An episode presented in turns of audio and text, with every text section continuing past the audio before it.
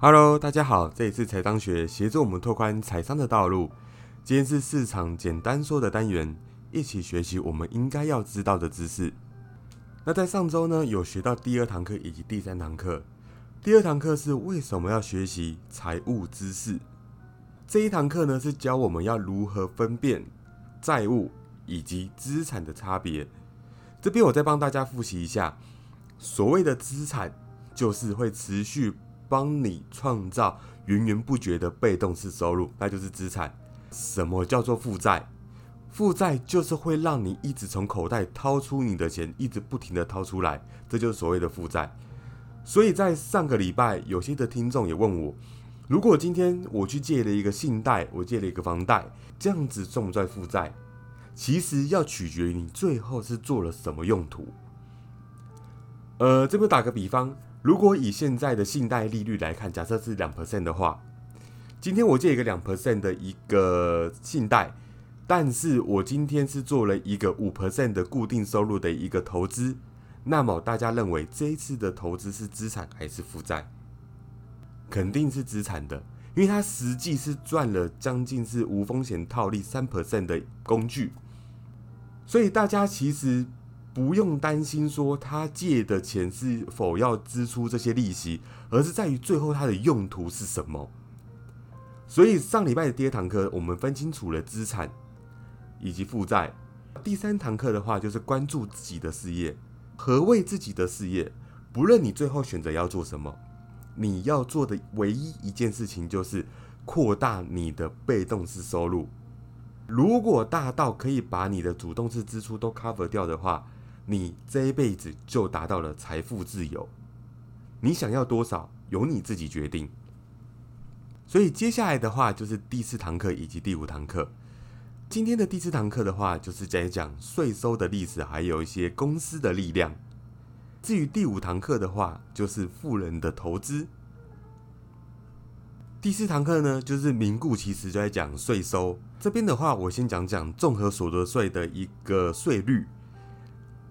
如果我年收是零到五十四万以下的话，我就是五 percent 的税率；至于五十四万到一百二十万以下的话，就是我们的十二 percent；那一百二十万到两百四十二万以下的话，就是二十 percent；那两百四十二万到四百五十三万的话，就是三十 percent；最后就是我们四百五十三万以上的，就是四十 percent。或许大家对于这一块是没有感觉的，那这边我用一些我职场上前辈的例子来说明好了。他一年的一个年收的话，加上底薪啊，或是非固定薪资的部分，总 total 年收达到了一千四百万左右。他的所得税率的话，理当一定是四十趴嘛，所以换言之，他必须要缴五百六十万的税。扣掉他赚的一千四百万的话，他实际只赚到八百四十万。这一个明显告诉我们，我们努力了这么久的时间，整整被拿掉了五百多万的一个税收。我相信大家一定都会觉得很不公平。这边我再用其他例子来跟大家做说明。如果今天 A 先生他的年收是五百万，他的所得税率的话就是零点四，也就是四十 percent。他的所得税的话就是两百万，换言之，他最后所收到口袋的金额就是三百万整。今年他努力下来结果就是三百万元。换了 B 先生，他一年的所得是四百万，他的一个所得税率是零点三，也就是三十 percent。扣掉了他的零点三的话，差不多是有一百二十万。换言之，四百扣掉一百二十万的话，等于他今年的实际收入是两百八十万。那大家还记得 A 先生吗？他实际的收入是五百，扣掉他的所得税，实际得到是三百。A 先生跟 B 先生他们在表单上面的税后净额只差了二十万左右，但是在税前是差了一百万。这个就是税所带来影响的结果。所以为什么很多人？一直在强调节税的重要性。节税有很多的方式，那有些人他们是成立投资公司。那这边我再举另一个例子好了。如果两个人赚的钱是一模一样，但是一个人是开公司，另一个人是个人户，到底他们要缴的税有什么差别呢？现在我来做一个假设：假设我们两个人赚钱是一模一样的哦，但是你成立了一家公司，而我基本上就是一个个人户，没有任何公司。在这个情况之下的话，个人税率的话是四十 percent，我就必须要缴四十趴的税。而你是一家公司，企业所得税率的话是二十 percent，换言之，你只要缴二十趴的税。所以啊，如果我们都赚了一百万的话，那么我只能够留下六十万，而你可以留下高达八十万左右。只不过因为你是公司，我是个人，你的财富就比我一下子多出了二十万元。这就是公司还有个人税率不同的差异造成财务的影响。那刚刚提到了，除了税的基础不同以外，接下来就是顺序的不同。那么何谓的顺序不同？我们来看看什么叫顺序的不同。这里呢，我要把费用这个因素给加进去。首先，我们列出公司还有个人是怎样处理收入、费用还有所得税之间的关系。首先，我们在脑袋去想想，公司的流程是这样子：今天它的收入减掉它的费用，再减掉它的所得税，会等于它的净利。那么个人呢，它是收入减掉所得税，再减掉费用，等于净利。虽然说上述只是两个公式的顺序不同，但这个顺序呢会影响到是使用收入的净额还是总额作为所得税的计算，这个差异影响会非常的巨大。那么为了让你们呢有更清楚的观念，我这边稍微讲慢一点，那我们分别举两个不同情境的例子。第一个例子是费用一样，税率一样。纯粹就是针对公司还有个人计算顺序的不同，来看看会造成什么样的财富差异。第二个呢，我们再考虑不同的税率，进一步反映更真实的情况。OK，那现在目前是第一个状况。今天我是个人，那我刚刚在讲到个人的公司是什么？收入减掉所得税，再减掉费用，等于我今年的净利。那我刚刚讲到这次的案例是。我有一百万元的收入，然后再减掉我的所得税嘛，也就是一百万乘上二十 percent，来扣掉我今年的费用是八十万，所以我今年的余额为零。至于你呢，你是公司户，那公司户的的公式是什么？公式是收入减掉费用，再减掉所得税，等于你的净利。所以今年你赚了一百万，扣掉你今年的费用是八十万。再乘上我，再扣掉我们的净利是一百万，减掉八十万，乘上二十 percent 的税率。换言之，你今年结余是十六万元。所以啊，我们在上面这个例子可以看出来，如果收入一样，费用一样，甚至是公司还有个人所得税率都一样的情况之下，只因为公司还有个人的算计算的差异顺序不同，就造成财富巨大的差距。接下来稍微出一点变化题，也就是说把真实的税率也够加进去。一样，今天我是个人户，一样工作，我们的收入都是算一百万，然后费用的话也都是算八十万这样子。OK，那我先以讲我个人的案例哦。今年我赚了一百万，然后扣掉我的所得税率是四十 percent，个人最高四十 percent 嘛，所以我一千一百万减掉。一百万乘上四十 percent，也再扣掉我最后的今年的费用，也就是八十万，等于多少？我还倒扣了负二十万左右。但是至于你呢？你今天是公司户喽，一样，你今年赚了一百万元，但是他必须先扣掉费用嘛，也就是八十万元，再扣掉什么？再扣掉一百万减掉八十万，再乘上二十趴的税率。换言之，你整趟公司算下来是结余十六万元，所以在这个实际的税率加进去的话，就扩大了财富差距，来到了三十六万元，将近是收入的四成左右。所以为什么很多的有钱人，甚至企业主，或是说自营商，那他们常常缴的税，甚至比一些比较高专业度的高收入的知识分子来说，都还要少很多。就是因为第一个税率不同，公司的所得税率比个人远低太多了。公司税率的话，差不多是二十 percent，个人税率的话，在台湾也是四十 percent 左右。那在于第二点顺序的不同，公司呢，它是先扣除费用的所得净额纳税，但是个人呢，他却用所得总额来纳税。所以以下的公式就是这样子：第一个，个人是收入减掉所得税，再扣掉费用等于你的净利；公司呢是先收入扣掉我们的费用，再扣掉我们的所得税，再等于我们的净利。所以大家也知道，其实税对于个人以及公司的差异是非常的巨大。那有些人也会问我说：“我现在也没有办法马上成立一家公司啊，我要用什么方式去减掉我的税务上的支出呢？”这时候我们可以用一些台湾合法的节税管道，呃，像是我个人好了，我个人的话年收入也差不多一百多万左右，但是我的很多的额外收入来源是在于海外的投资。那海外的投资的一个税务的最高限额是六六百七十万以下是免税的嘛？那一百万以上要申报。换言之，如果我今年的海外投资收入是五百万的话，再加上我的工作收入，假设是一百五十万好了，我今年收入高达六百五十万，但是我只要课一百五十万的税就好了，我就一百五十万是算在所得税里面。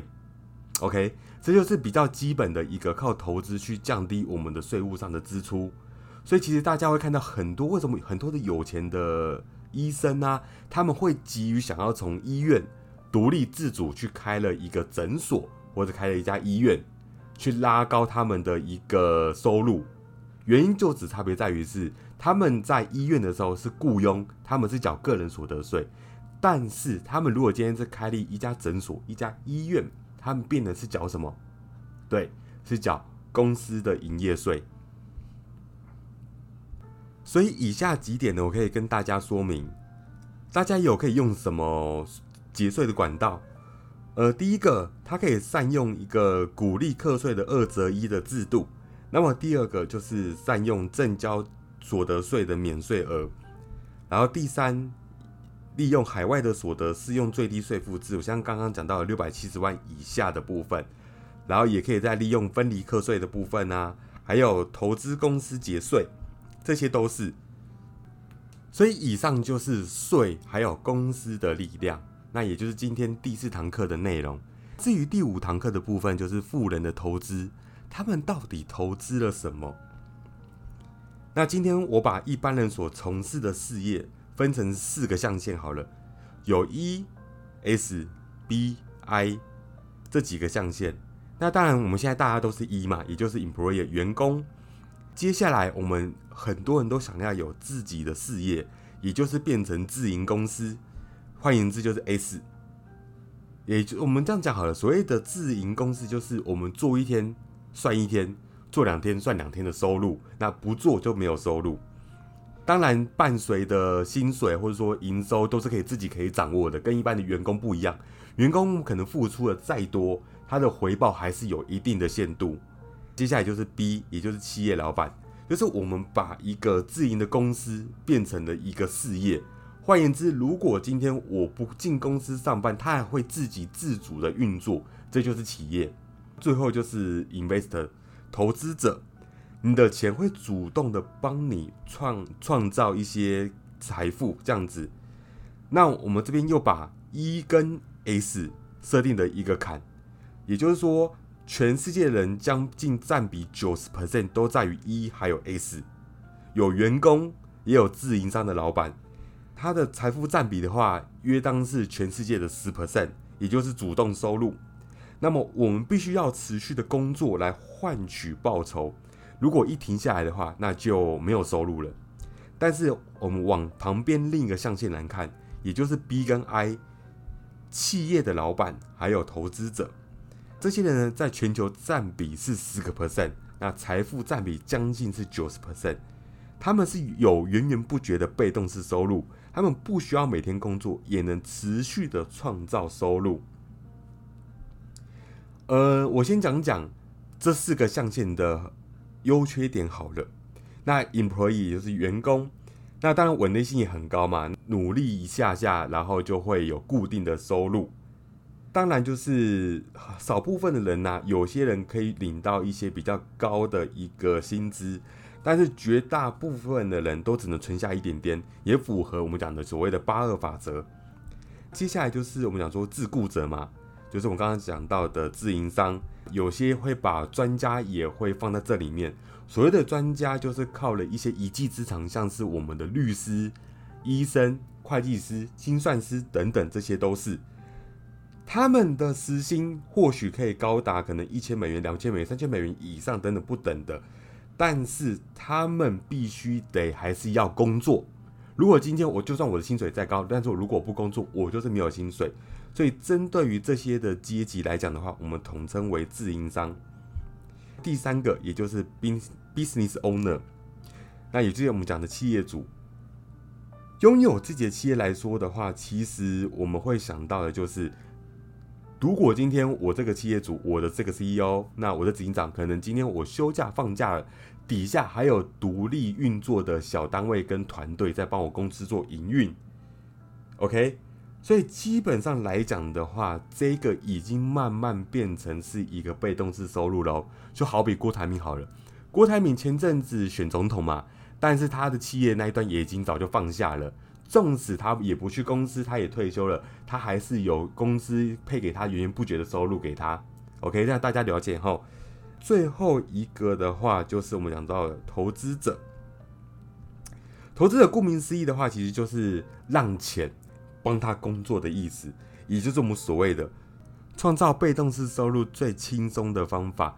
但是我这边认为，其实它可以轻松，也可以很难，因为它必须随着时间的累积还有经验。才会获得一些微不足道的成果，但是也不见得每次市场都会这么的帮你，所以很多人在 I 的象限其实都吃了闷亏。但是我这边一直在鼓励各位，其实不要气馁。如果我们的钱是跟对的趋势在走的话，绝对它不会让你失望。OK，所以我们现在知道了 B 还有 I 是我们被动收入的唯一的出路。E 跟 S，也就是我们主动式收入的来源，但是我没有不鼓励说你不用工作也不用赚钱，但是我这边希望你可以这样子做，跟我一样，今天我一样也是领薪水的员工，我也是 employer 员工，但是我除了员工之外呢，我还会帮自己做投资，我也是 I，所以我现在有 E 跟 I 的身份。当然，我们唯一能够把 E 停下来的状况，就是我们的 I 的收入。可以大于我们的被动式的收入，所以基本上我们随时都可以退休了。所以今天我有跟大家讲到，我们如何要把税这个的问题压到最小越好。当然，大家都不想要把多余的钱交给政府，但是在于合法的节税的管道之下，这是你必须要做的功课。像我刚刚有带到了。光是公司跟个人户的税务差别，就将近差了你收入的四成左右。这一个是我们大家都要面临的课题，包含就是说《富爸爸穷爸爸》的作者，他有讲到，金融只在乎两件事情：税收还有负债，这两个都是你万万不能碰的东西。OK，第二个，我们刚刚讲到的，今天的第五堂课是富人的投资。不论你的投资是什么，你可能投资自己的事业、你的企业，或是说你投资自己的一个专业知识等等的，你只要记得，我们人生的未来的方向就是要往 B 跟 I 走。不论你是往 B 或是 I，都是不错的选择。那我自己这边的话，我同时有 E、I 的身份，那我相信大家也可以跟我这样子做试试看。今天就到这边结束喽，那也感谢在这的收听。那喜欢的朋友可以帮我点击关注以及分享，还有追踪我的 IG，我会不定时的更新投资市场上最新的资讯。那我知道最近的课程稍微比较难度一点，那一样，如果有任何的问题，都可以在 IG 随时对我做发问，也可以做提问。那我们下次见喽。